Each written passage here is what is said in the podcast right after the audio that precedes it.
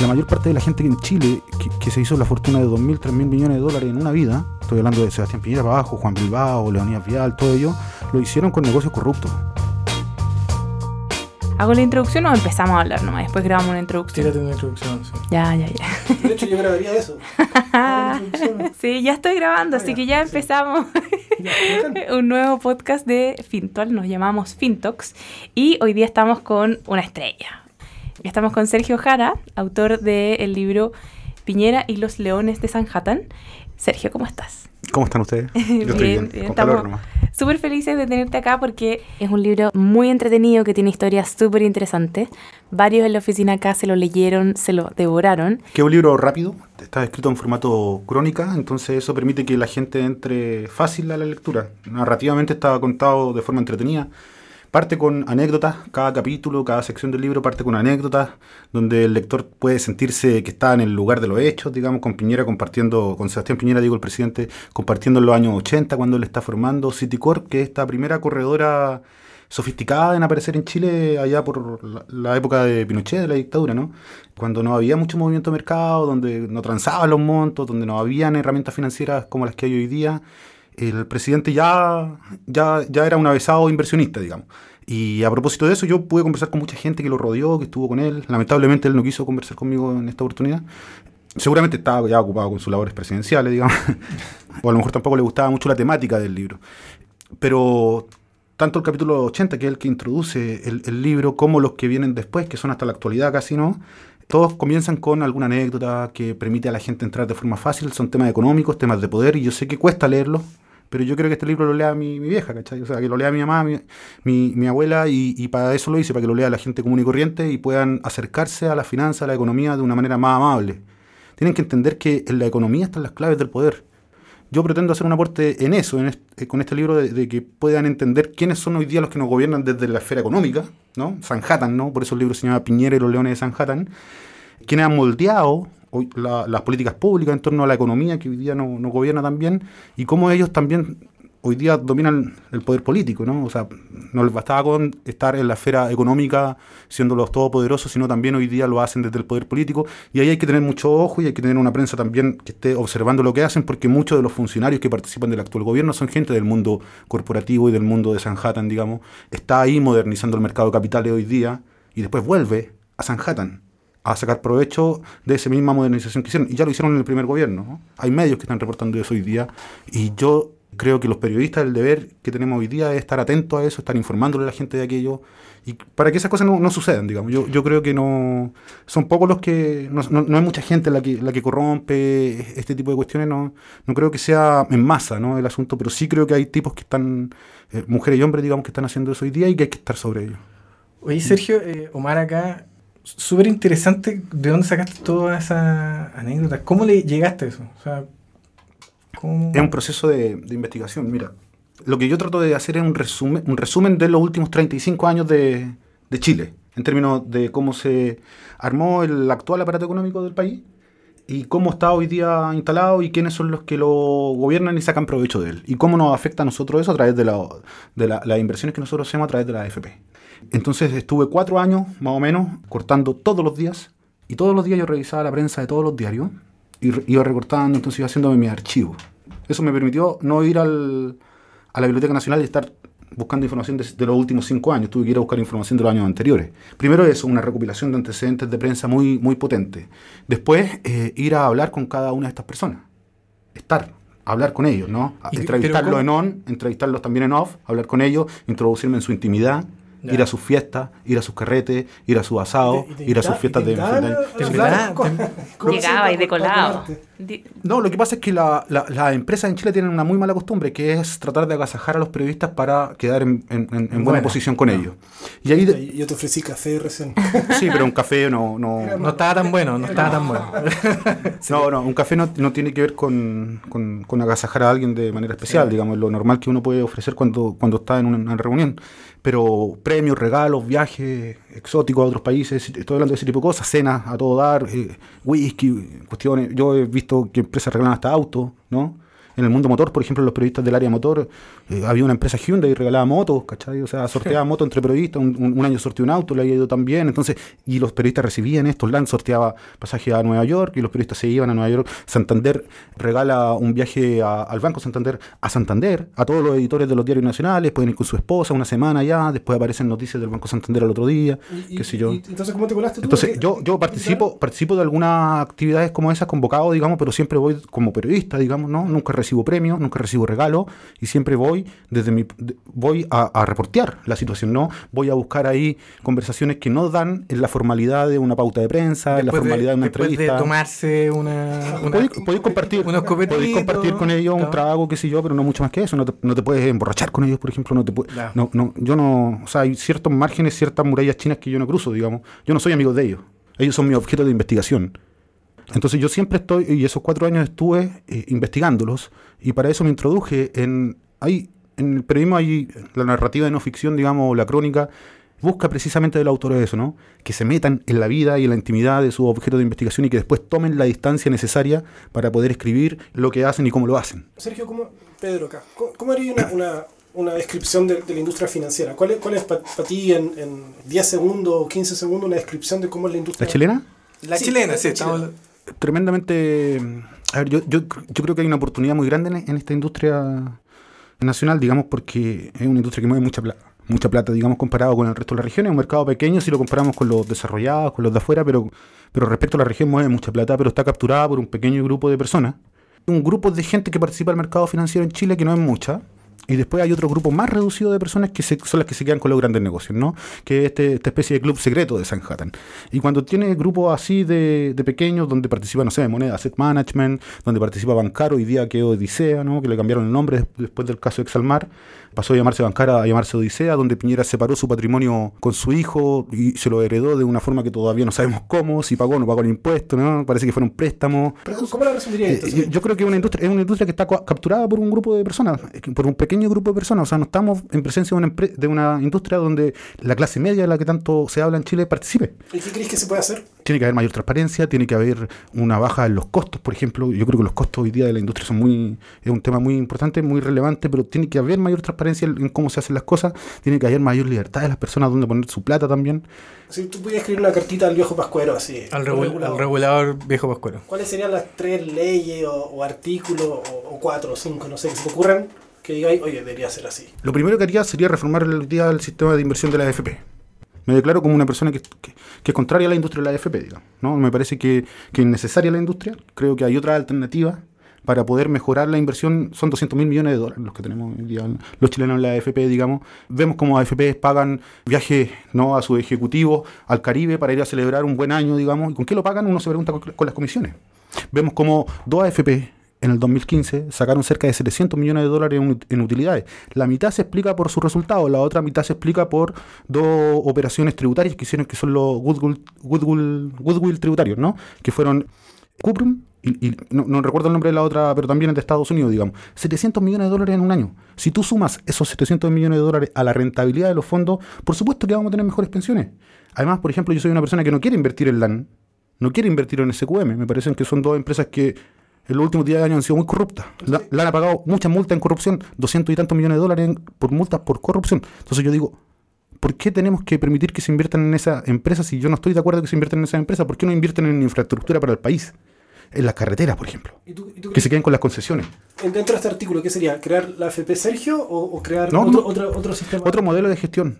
¿Dónde están los fondos soberanos hoy día, por ejemplo? Los 20 mil millones de dólares que tiene Chile. Porque ¿Quién los administra? Cobran por administrar esa plata. No, yo creo que la, administración de la, de la AFP, el modelo de comisión, por ejemplo, no sé si al patrimonio o, al sueldo, pero todavía no tengo bien definido eso, digamos. Pero me parece que eh, no debiese ser una, una, especie de... La comisión, la plata que entra a la comisión debiese ir al fondo. Y la AFP debiese eh, transformarse en administradora sin fines de lucro para lucrar debiesen haber, pienso yo, en esta mi posición también, hay algo de política también ahí, ¿no? Para lucrar debiesen haber otra alternativa y, existe, está lleno de AGF, está lleno de corredoras de bolsa, está lleno de fondos de inversión que invierten en, cuestiones que ni siquiera uno se entera porque no hay información pública respecto de los fondos de inversión privados, qué sé yo. Y hay todo un mercado para que los gestores privados puedan desarrollarse. Entonces, ¿por qué se meten con la plata de... una, una, una, FP estatal no, no te solucionaría Es que no tiene que ver con que sea estatal o pública, tiene que ver con que no se lleven la plata de las comisiones con que no capturen la inversión que uno quiere hacer en empresas que uno considera corruptas, que uno pueda tomar, tener más alternativas y que sean, por ejemplo, fundaciones sin fines de lucro, como hay en Canadá, como hay en otros países, que administran los fondos de las personas. ¿Cómo así eso cuando la gente no cacha o, le, da, lata ver sus pensiones? O que pasa, ahora se puso moda los últimos 4 o 5 años, pero igual la gente le puede dar lata a ver dónde invertir. Y, Sí, sí, sí, a la gente siempre le da lata a dónde invertir, pero no por eso tiene que tener Cristian Rodríguez y Besanilla en AFP Habitat capturar mi plata y... y ¿Cómo se hace entonces? ¿Ah?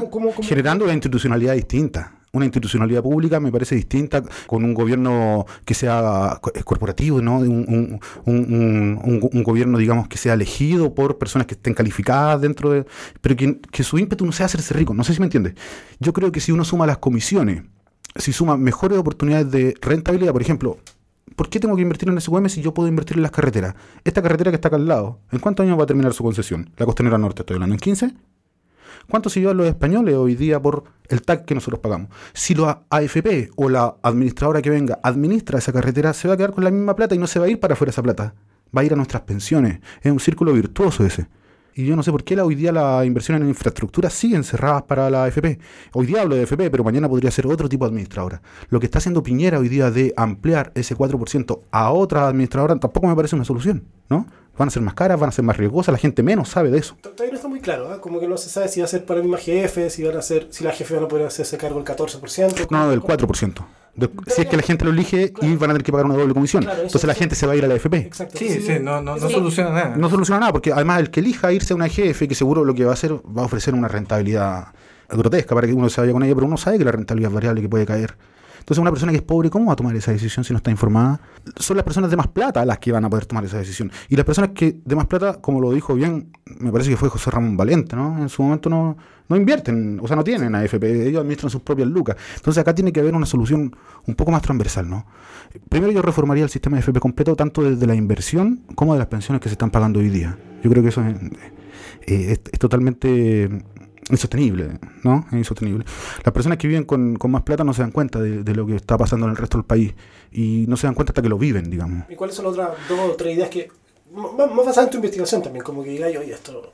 Mira, yo. No debería permitirse. No, yo creo que tiene que haber iniciativa penal en algunos casos, pero por ejemplo estoy hablando no tanto de las corredoras, sino más bien de lo que pasó en la última legislación que se debatió y que tiene que ver con las facultades de la Fiscalía Nacional Económica para perseguir ciertos delitos como la colusión, ¿no? Y que quedó en ella la potestad de eh, creyarse o no. O sea, el Ministerio Público, al igual como pasa con impuestos internos, no puede investigar a determinadas empresas si es que la Fiscalía Nacional Económica no, lo, no envía los antecedentes. Lo mismo pasa con impuestos internos. Yo creo que acá el Ministerio Público tiene que tener la facultad para investigar lo que quiera. ¿no? para meterse en todas estas áreas también. No puede ser que hayan delitos de cuello corbata que investigue un fiscal nacional económico, de apellido y raza o adelante, ¿no? Y que la Fiscalía eh, Penal Pública, que es la que investiga todos los delitos en el país, no se pueda meter ¿no? y eh, perseguir los delitos de cuello corbata como la colusión, como el abuso de posición dominante y otras más. ¿no? Yo creo que ahí tiene que haber una segunda pata y tiene que ver con cómo ampliamos la facultad del Ministerio Público. Este es un tema político también. Yo seguí ese debate en el Congreso y sé que, al igual que con impuestos internos, digamos, y sé que se paró por los políticos y no por un tema de la conveniencia del país. ¿no? ¿Y, qué se puede hacer si nosotros no somos políticos, por ejemplo? Omar y yo no, estamos, no, somos políticos, con suerte votamos. Bueno, sí, yo voto. Sí, yo también voto. Pero, ¿qué, qué que se puede hacer? O sea, ¿qué, pueden hacer un grupo de cabros de 35 años para cambiar esto? O sea, ¿te, hace sentido? ¿Creéis que no, no, hay nada que hacer? ¿Tú dices en la finanza o en el país? No, en la, el país me encantaría, pero hablemos solo, solo de finanzas. No, no, en la finanza yo creo que tiene que ver con cómo se van tomando espacios, ¿no? Eh, lo que hacen ustedes es una forma de, demostrarlo. Yo eh, había visto lo que estaban haciendo ustedes hace tiempo ahora que me invitaron a la entrevista le, pegué un, ocho más, un, ojo más a fondo y me di cuenta que, que es súper positivo lo que está haciendo yo. Te hablaba a ti antes de entrar a la entrevista que conozco otra experiencia también de gente que se ha salido de, lo tradicional, ¿no? de, la, de, la, de las grandes corredoras, de la grande administradora de fondos, y que ha parado sus propios negocios de gestión, si quieren un multifamily office pequeño, así muy, muy pequeño, eh, son no es que sean outsiders, pero, pero que han visto malas prácticas en el sistema de cómo se eh, arregla el negocio, de cómo se, se, arregla el negocio entre dos personas, o por llamado, digamos, y han decidido alejarse, perdón, ¿eh? Te estás el teléfono. no, nos cagaste el podcast. No, no, no, no, Yo sé que yo lo puse en silencio, pero el vibrador tradicional. Pero tú sí, más, es muy outsider. ¿No, ¿No crees que, que, que, se puede resolver? No, claro, porque esa es la vía personal, pues no es cuando ya se salen ni qué sé yo. No, acá tiene que haber un cambio de política pública. La gente de joven, yo tengo 36 años, 37, ¿no? tengo que, tenemos que participar del debate público, no nos podemos abstraer de eso. Por eso yo hago el libro. ¿no? También es un esfuerzo, un esfuerzo individual. Pero hay gente que lo ha leído, hay gente que yo he participado en foros, eh, eh, van cerca de 8.000 copias vendidas del libro, lo cual es todo un éxito para un libro como este. Eh, he participado en muchos congresos, en muchos foros, he estado en el Congreso Nacional, incluso me hicieron estas mismas preguntas. ¿Qué cambio usted plantearía en política pública? Hay diputados jóvenes que, que, se han acercado a propósito, por ejemplo, de este libro para poder generar algún tipo de, de acción que tenga que ver con supervisión del mercado financiero. Entonces yo creo que lo que tenemos que hacer es generar contenido, generar investigación. Yo estoy desde el mundo de los medios aportándonos y desde los medios trato de contarle a la gente... A ver, es muy difícil calibrar cómo alguien se llega a ser de mil o dos mil millones de dólares en una vida. O sea, yo no, me cuesta entender eso, ¿no? Cómo, alguien logra construir una fortuna de ese tipo. Y, para construirla hay que ser un genio o hay que ser un genio y, caminar por la cornisa de los negocios muchas veces. ¿no? Eh, este libro pretende narrar esa historia y yo creo que la mayor parte de la gente en Chile que, se hizo la fortuna de 2.000, 3.000 millones de dólares en una vida, estoy hablando de Sebastián Piñera abajo, Juan Bilbao, Leonidas Vial, todo ello, lo hicieron con negocios corruptos. ¿no? Caso de Piñera LAN, claramente, y una serie de otros negocios para atrás. En el caso de León Vial, ¿para qué hablar? O sea, desde el caso Cascada para atrás. Juan, Bilbao, qué, sé yo. Si te demandan por escuchar este Iré a tribunales a, a, enfrentarlo y a demostrar con pruebas todas las cosas que ellos han sido sancionados. Perdóname, Sebastián Piñera fue sancionado con una multa de 363 millones de dólares. Yo hablé con todos los que participaron de esa, de esa operación, con la gente de, de su oficina de inversión de, de, Bancar, con la gente de Evan Chile, ¿no? Entrevisté a personas ahí, revisé el expediente entero, digamos, y no me cae ninguna duda que Sebastián Piñera conocía esa información privilegiada cuando compró las acciones. Eh, su defensa, no, es que la acción después, eh, eh, la, utilidad venía mala, entonces, ¿cómo? bueno, entonces, conocía información, pues viejo. Si, si estáis diciendo que sabía cómo venía la utilidad es porque la sabía. Estuviste en reunión de directores en la mañana. Leonidas Vial, lo mismo. Juan Bilbao, información privilegiada. Patricio Parodi, estas personas que se paran en ICARE, en ENADE, a decirnos cómo se tienen que dictar las políticas públicas, a decirnos cómo se tiene que gobernar el país, a decirnos cómo se tiene que hacer en materia económica, están llenos de sanciones. Son sanciones administrativas. Muchos de ellos deberían estar presos. Entonces yo digo, ¿por qué un tipo que vende CD en la calle está preso y muere quemado en una, en una, en una cárcel en malas condiciones? Y gallos que se han hecho millonarios, que tienen fondos, que tienen parcelas, que tienen de todo allá en el sur, allá en el lago Ranco, cuando estamos viendo estas disputas que se están dando hoy día, han sido sancionados con multas millonarias y no pasaron ni siquiera un día por la cárcel. Lo único que ha pasado aquí son los de empresas Penta, digamos. Y fue por, una coyuntura bien particular. Pensando en que es difícil que esa gente vaya a la cárcel, ¿deberían quedar al menos inhabilitados para seguir en el sistema financiero? Seguro. O sea, un país, cualquier país decente haría eso, yo creo. Seguro, seguro, pero, pero estamos ante una. Mira, yo, hace poco se cambió la legislación financiera, digamos, y ya eh, migramos a lo que es la Comisión para el Mercado Financiero. Claro, eh, eh, claro, y se va a fusionar con las BIF y vamos a tener un cuerpo colegiado ahí, qué sé yo. De hecho, ya está operando hoy día. Pero ¿quién es el superintendente o el comisionado hoy día? Joaquín Cortés. ¿De dónde viene Joaquín Cortés? Del mundo, viene de Sanhattan, digamos, ¿no? no, no, el bailador gitano. Tú miras los tweets de Joaquín Cortés, e, es una persona, los tweets, estoy hablando de los Twitter, cosas públicas, eh, es, es un activista de Piñera. Ese es un cargo técnico, ese es un cargo que debió haber sido elegido por alta dirección pública y no nombrado de dedo. Es una persona que podría meterse, por ejemplo, a investigar las últimas operaciones del presidente y no lo hace porque fue nombrado por el mismo presidente. Entonces, cuando hablamos de un mercado con una nueva legislación y el nuevo presidente empieza con esa inmadurez a nombrar los cargos y no pasan por alta dirección pública, me parece que estamos en un país con síntomas de enfermedad más o menos importante. pero igual es difícil traer a alguien de, de, Venus. De no, de, la academia, de la academia, de la academia. de la academia muchas veces son de la academia también. O sea, igual necesita gente que, que haya estado en la empresa o que cache un poco. O que haya estado en regulador. Mira, Carlos... y, que tenga la libertad también de decir, oye, yo voto por Piñera. Seguro. O voto por quien sea, pero igual lo pueden elegir para. Seguro, pero Piñera fue un activista del mercado financiero hasta hace poco. Ha tenido todos estos casos. Entonces, es muy difícil, ¿no? Que la persona que fue nombrada por él mismo lo vaya a revisar. Hay, dos cosas que te quiero decir sobre, sobre las multas y esas cosas. Yo no, no sé, no conozco el caso, no quiero ser abogado del diablo, nada, pero muchas veces dentro de la optimización de un empresario puede decir, oye, voy a juicio, pierdo tanto tiempo, pierdo tanta plata, o acepto esta, este acuerdo y pierdo X cantidad de pesos. Mm. ¿Hay espacio para que sea eso el caso? No, no, no hay espacio. Él compró acciones con información privilegiada. Y la segunda, ¿Por qué crees que... digamos, estaba tradeando, no, no, estaba... Eh, acá no estamos hablando... Primero, hagamos una diferencia, ¿no? No estamos hablando de empresas con chimenea. No estamos hablando de que acá estas personas formaron empresa, crearon empleo, generaron productos para el país, industrializaron el país. No, acá estamos hablando de personas que compran y venden acciones o u otros instrumentos, digamos, que se va sofisticando. Estamos hablando de eso, ¿no? Entonces, el mundo financiero siempre ha sido eso. ¿ah? no, no, pero, pero, pero me refiero a que, a que, a que, no hay acá no, no, se trataba de optimizar un proceso dentro de una empresa, se trataba de cómo le sacaba de mayor rentabilidad a una, compra-venta. La industria financiera en el mundo es 4 o 5 veces la suma de todos los PIB de todos los países. O sea, la industria financiera por definición o por naturaleza siempre ha sido más grande que lo que hay realmente en cantidad de árboles o en cantidad de producción de los países también. O sea, no le echéis la culpa a ellos, a ser los especuladores, cuando existe una industria que... La industria es así, no, pero, a eso se dedica, pero, hay gente que trabaja correctamente en la industria, o sea, está lleno de personas que lo hacen bien, digamos. Sí, hay que distinguir especulación cuando tú crees que algo va a ir para arriba y le puedes achuntar o no, con información privilegiada. Claro, sí, estoy, de acuerdo. Mira, mira, te, te voy a dar un ejemplo. Si tú estás hoy día en la mañana en la reunión de directorio de tu empresa y a las 3 de la tarde te pones a comprar acciones de esa empresa y tú sabes que en la reunión de directorio revisaste los estados financieros y que los tienes que mandar a la SBS pero todavía no los mandas y te pusiste a tradear con tus acciones.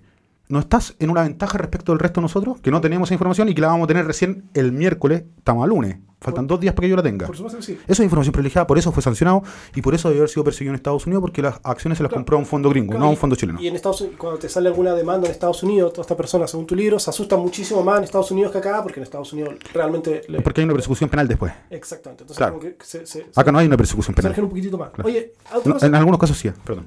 otra cosa que dijiste es que, que acá los que hacen eh, millones en una vida, mil millones, dos mil millones, y se compran parcelas y todo ¿Por qué creéis que pasa eso? Porque, porque en Estados Unidos también pasa. Nosotros estuvimos en Silicon Valley y lo veíamos alrededor. Claro, pero es distinto, ¿ah? Es distinto. Son dos, dos, matrices de desarrollo distintas. Mi pregunta es, ¿por qué creéis que hay en, en la sociedad para que porque porque Estados Unidos son son, son mucho más mm, eh, rajados, o sea, como que Warren Buffett va a donar sus su millones, Bill Gates hace lo mismo, Zuckerberg dijo que lo iba a hacer también o que lo había hecho. ¿Por qué crees que no pasa eso en Chile? Como que, aparte de Farcas, que el que reparte billetes y que... sí, pero de una forma grotesca y... Claro, pero, pero, ¿por qué crees que pasa eso? Que, que, o, o, sí lo hacen, pero no, no, no nos enteramos. Bueno, yo creo que tiene que ver con la cultura de Estados Unidos.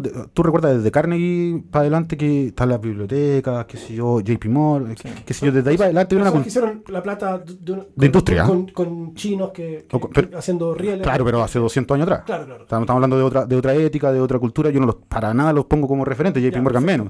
Eh, eh, o sea, eh, JP Morgan. Carnegie. no, dije Carnegie primero y me, refería al, al, otro. Pero bueno, filo. yo creo que, pero de ellos queda una cultura de la donación, ¿no? Claro. Que yo creo que recoge Bill Gates, recoge Buffett y que son los que dicen que, bueno, si nos vamos a morir en 10, 15 años más. ¿Por qué no pasa eso en Chile? porque, porque, yo, yo, creo que todavía lo, a ver. Yo, no creo mucho en eso que, que los millonarios son malos. Yo, no, no, como que. No, yo creo. Sí, extraño que hecho de menos un poquito más de, más de generosidad y que se rajen un poquito más, que no lo veo, a lo mejor sí pasa y no lo estoy viendo. A ver, hace poco hubo un buen debate respecto de una columna que puso Daniel Matamala sobre cómo se apoya los emprendimientos en Chile y si los empresarios están o no están haciendo esa pega. Entonces, eh, él dice que no, digamos, no, lo están haciendo. Eh, claro, Jorge Rasuri aparece diciendo que él sí financia, digamos, y que estaba participando de una organización donde se financia y qué sé yo. Jorge Rasuri, ustedes todos lo conocemos, digamos, él paró Selfie en los 89, 88 con, con Camus, con, con, con, Lobo, digamos, y, y, después lo vendió a BTG Pactual y, y, se forró, digamos. Y con producto de eso, eh, él dice que tiene catch como para financiar estos emprendimientos que lo ha venido haciendo hace tiempo. No sé si es verdad, no sé cuánta gente más lo hará, pero parece que es un, un grupo reducido. Estuve hablando yo también con algunos emprendedores chilenos que hoy día están en, en, Palo Alto, en Silicon Valley, que, que, que también en su momento generaron una startup, la vendieron, ¿no? Esta gente de, de, las cuponeras, ¿no? Y me decía lo mismo, o sea, los apoyos viejos están afuera, no están acá, los empresarios chilenos no tienen esta cultura de creer en emprendimiento, lo dicen de boca para afuera. Hoy día en el debate que estaba en el Matamala, él tiene toda la razón y me lo decía con sentido de propiedad, ¿no? Él ya pasó por esto, él vivió esto. Eh, te voy a hacer un punto antes de seguir. Daniel Undurraga, no Matamala. Daniel Matamala. Ah, ya, no, no, me refería a que Daniel Matamala puso la columna. ¿Pero por qué lo vio en propiedad? ¿Qué, qué no, no, el que, la persona con la, que yo hablé Palo Alto era la que me comentaba que Daniel Matamala estaba en la razón. Ah, sí. Ah, sí, sí, nosotros pensamos lo mismo. Usted, nosotros me estuvimos en Palo Alto viendo tres Claro, lo que pasa es que salió muy criticado esa columna por parte del empresariado chileno a propósito de porque que. les dolió, yo creo. Porque dicen que sí ponen plata. Porque les dolió y es verdad que. Claro, Luxi también aparece con esta. con, un fondo hoy día, digamos, pero parece que son esfuerzos de ahora. No sé si ¿Qué opinas del Twitter de, de, Luxich? ¿Cuál? Perdón, no, lo vi. En general, en general, la idea del Twitter, ah, estrategia y del YouTube y todo eso. Dicen que quiere que quiere ser presidente algunos. Pues. ¿Sí? No, pero no, yo no creo, no creo, difícil. Yo la encuentro buena. O sea, yo creo que se, mucha gente eh, le, ha salido bien, pues. O sea, evidentemente la gente lo ama. Eh, ¿Lo ama, sí tú? Es cosa de mirar los comentarios abajo nomás, pues.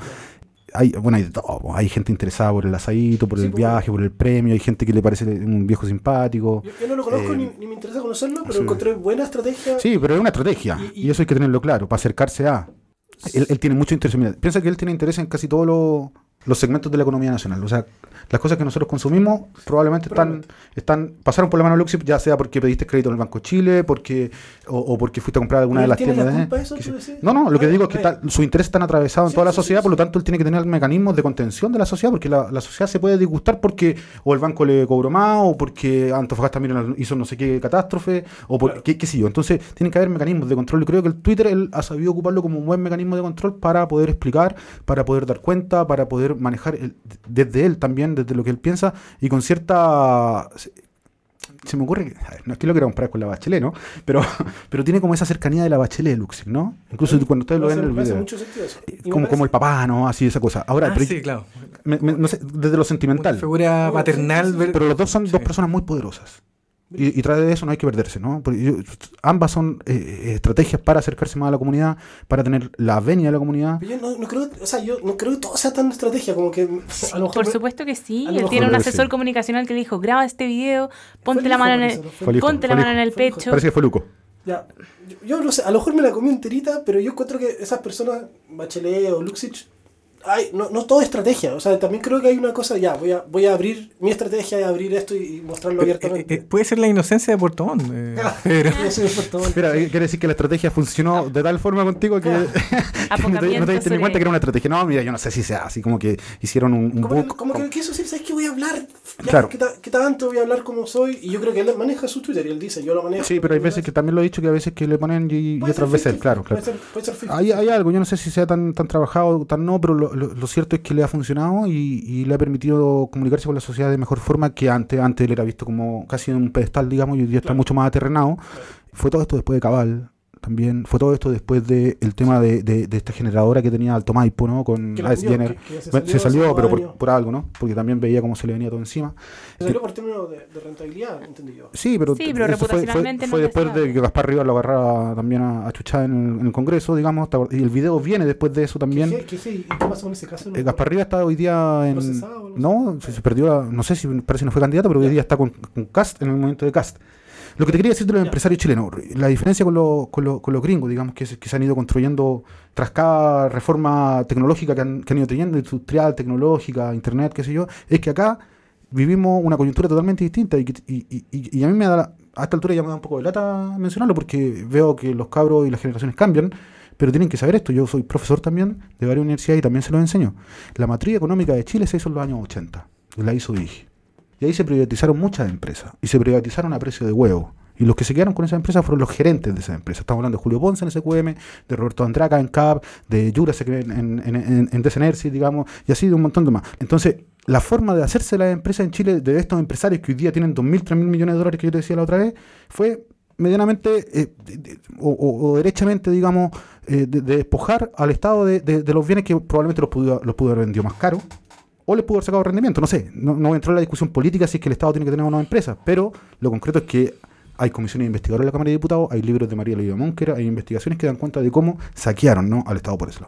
Y por otro lado hay una industria financiera que le permitió a un pequeño club de Sanhattan sacar provecho de negocios con una, primero, con una ley de mercado de valores y de sociedad anónima bastante, bastante acotada, digamos, con multas bastante pequeñas. Ustedes ven las multas de los 90 son de, de 100 UF, 30 UF, son, son, para la risa, entonces no desincentivan a nadie, nadie las publicaba tampoco, por lo tanto la reputación quedaba intacta.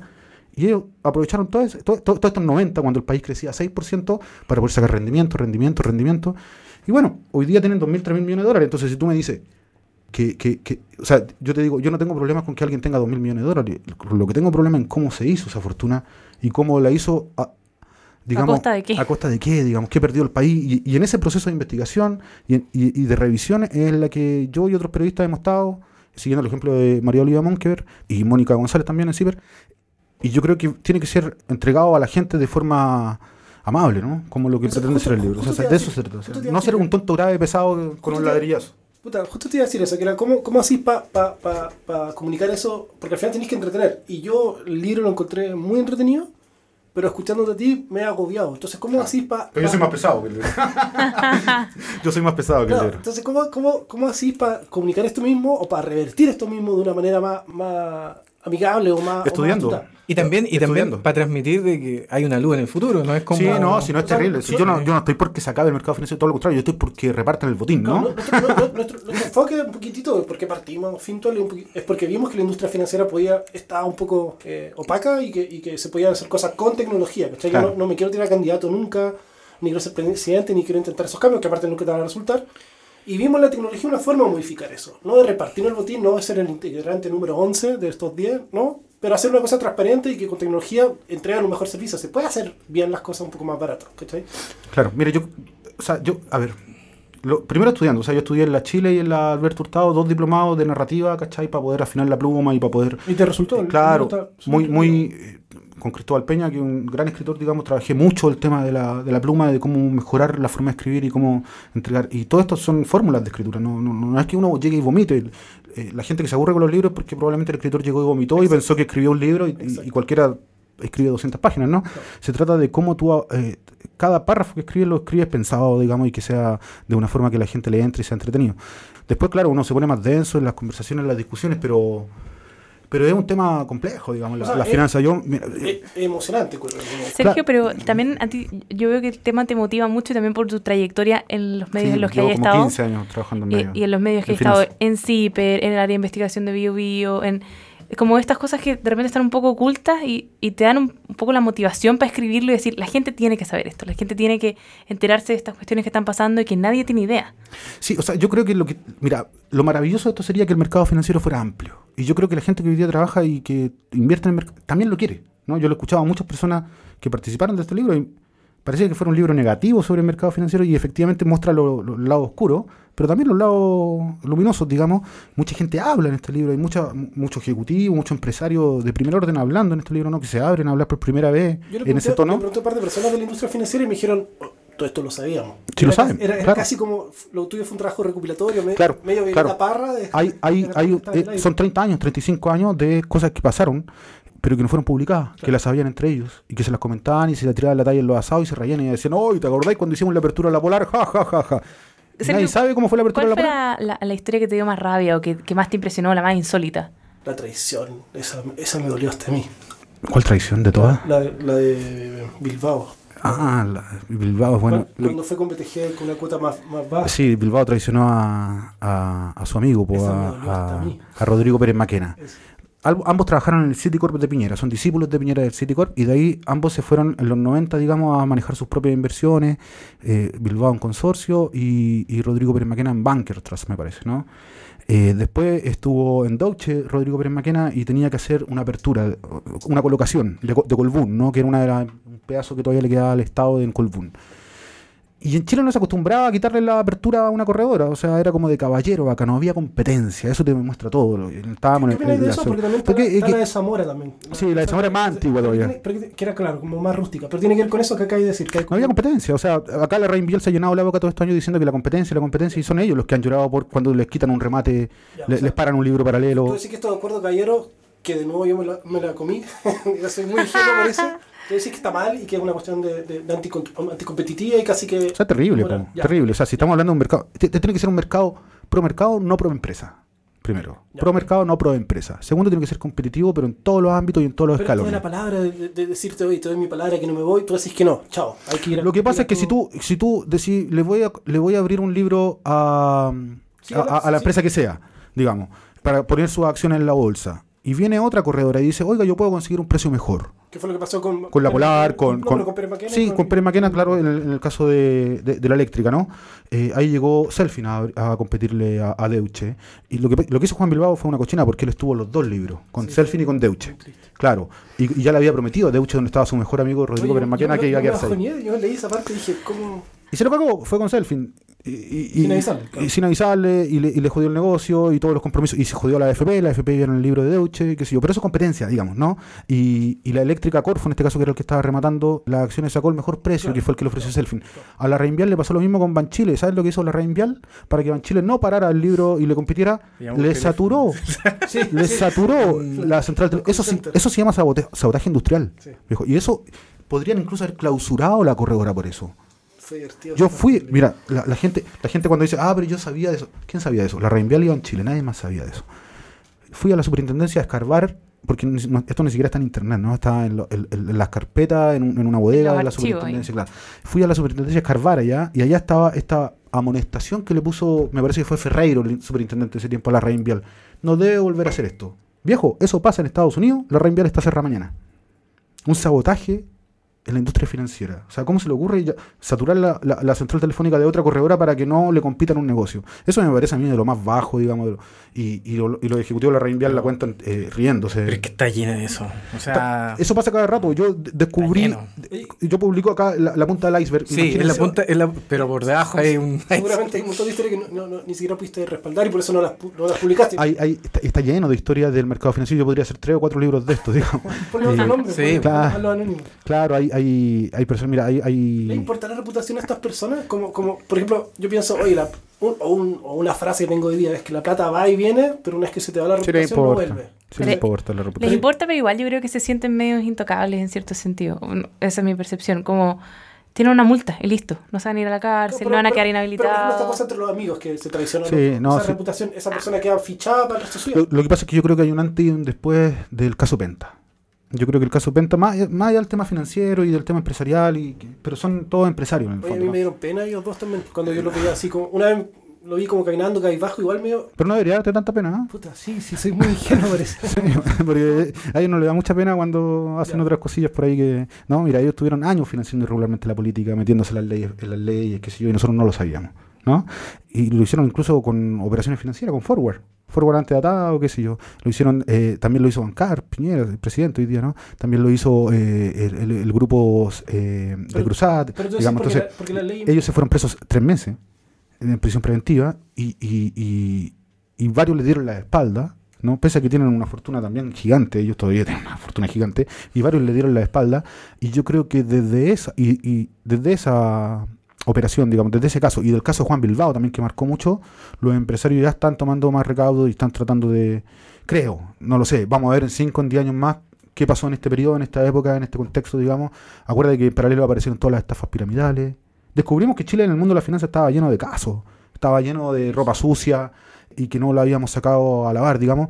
Primero hay que limpiar eso, hay que ver cómo funciona la comisión eh, nueva y después hay que meterse en el tema de la competitividad del mercado. Paralelamente a todo eso que estás diciendo, que estoy muy de acuerdo, tiene que haber un proceso de educación financiera en la población, o sea, la gente no pero los colegios, ah, no, sacamos una cuenta, era Eric Parrado haciendo feria, cuando era superintendente, yo me acuerdo haberlo visto en el Paseo Más haciendo feria, qué sé yo, no habían tres personas, no, sé si era para, cumplir su meta propia o... creo que participó en una fundación, creo que participó en la fundación de educación en los colegios de eh, educación financiera. ¿Parrado? Creo, creo. Parrado hoy día está en el BID, digamos, economista jefe. Ahora, se fue economista jefe. Claro, no, no, si está bien, ¿no? Lo que yo digo, el esfuerzo que él hacía como superintendente, que creo que estaba bien, digamos, pero que es totalmente insuficiente, ¿no? O sea, necesitamos un curso en el colegio que... Seguro, seguro. Si, si le ponen un curso online, si hacemos un curso Mira, si, si Chile se va, va a seguir siendo un país libre mercadista, eh, de, libre mercado, tiene que informar a, a, las personas, digamos, cómo funciona el libre mercado.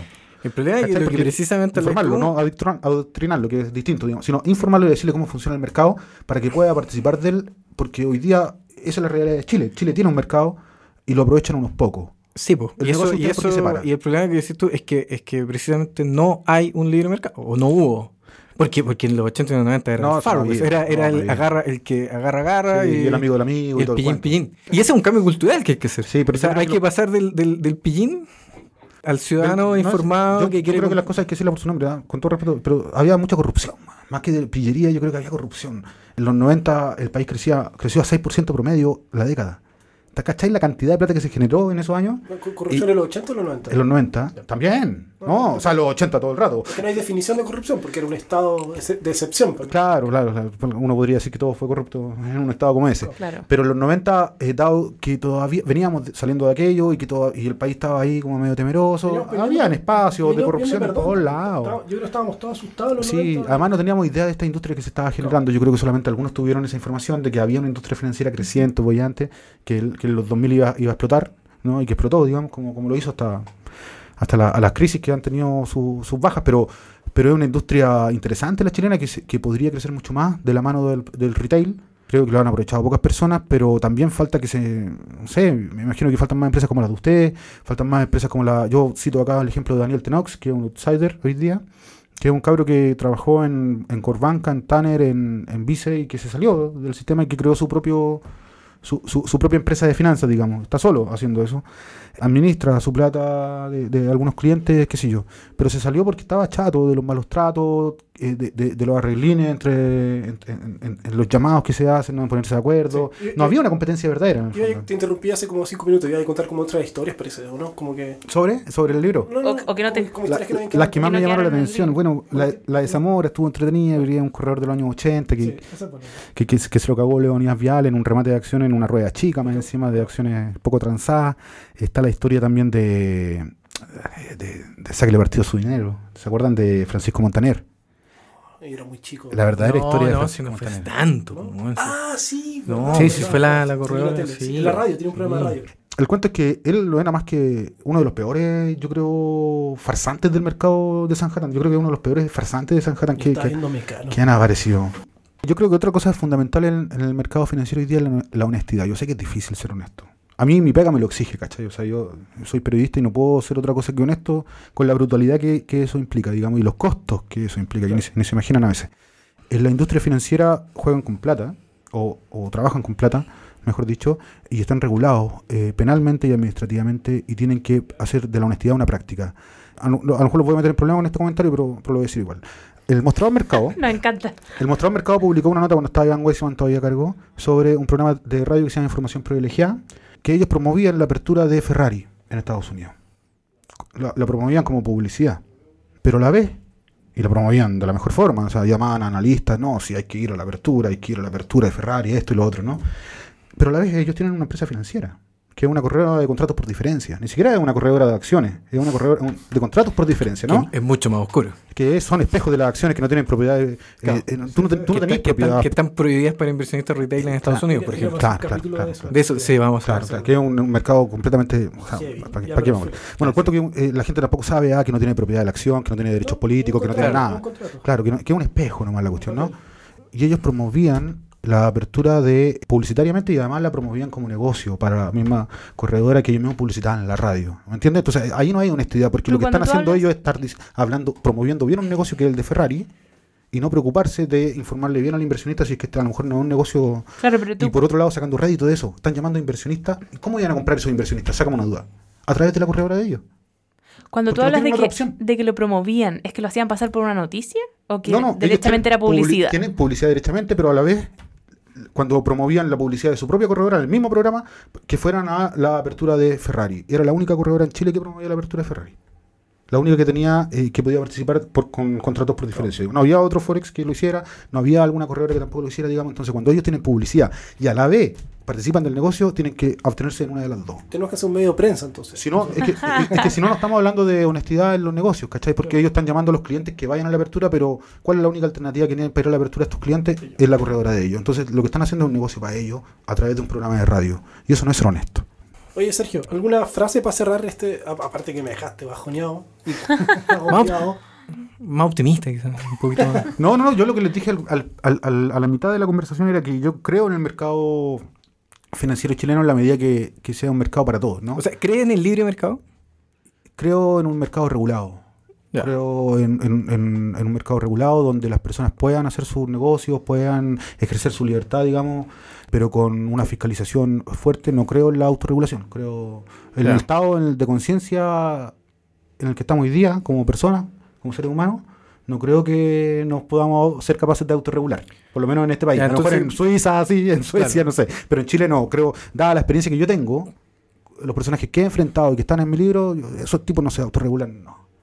No, lo van a hacer, digamos. Entonces, enfrentado a esos gallos, yo, yo no creo en la autorregulación. Si tú me dijeras, estamos en un país desarrollado, donde las personas tienen conciencia de lo que hacen, son honestas, bueno, o, sea, o, sea, falta, falta, un falta más regulación, más transparencia y más y un curso en el colegio quizás de... Falta falta educación eh, eh, de formación, digamos, falta, falta cambio, cambio de generación.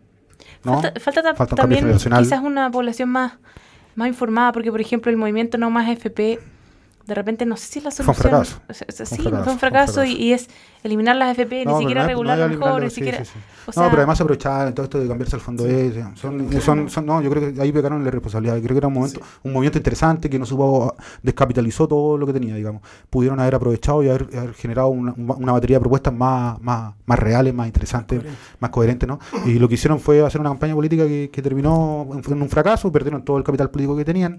Entonces tampoco va por ahí la solución. Yo creo en un mercado, como te decía, no en el libre mercado que está hoy día en Chile instalado, creo además que es ilegítimo totalmente, nace en dictadura, no se debatió ninguna.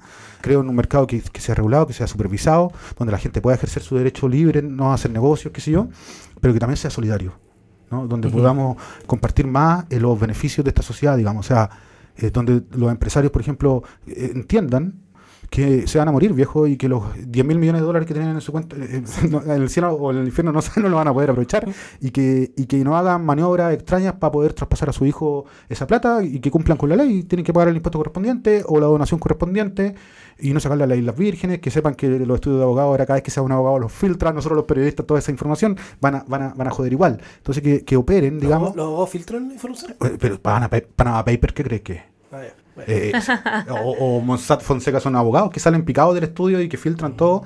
Los casos Penta, SQM, yo creo que los abogados tienen mucho que decir respecto de eso, más que los fiscales, más que los fiscales. Y, también creo en, un gobierno, en un Estado, ¿no?